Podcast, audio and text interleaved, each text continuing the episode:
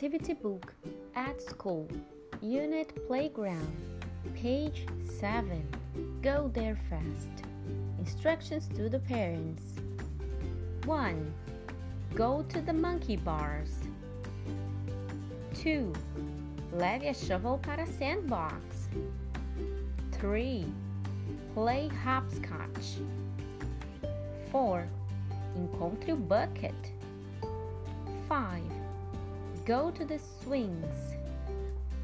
6. Run to the slide. 7. Touch the tree. 8. Jogue a ball into the sandbox. 9. Volte para as monkey bars. 10. Go to the slide again.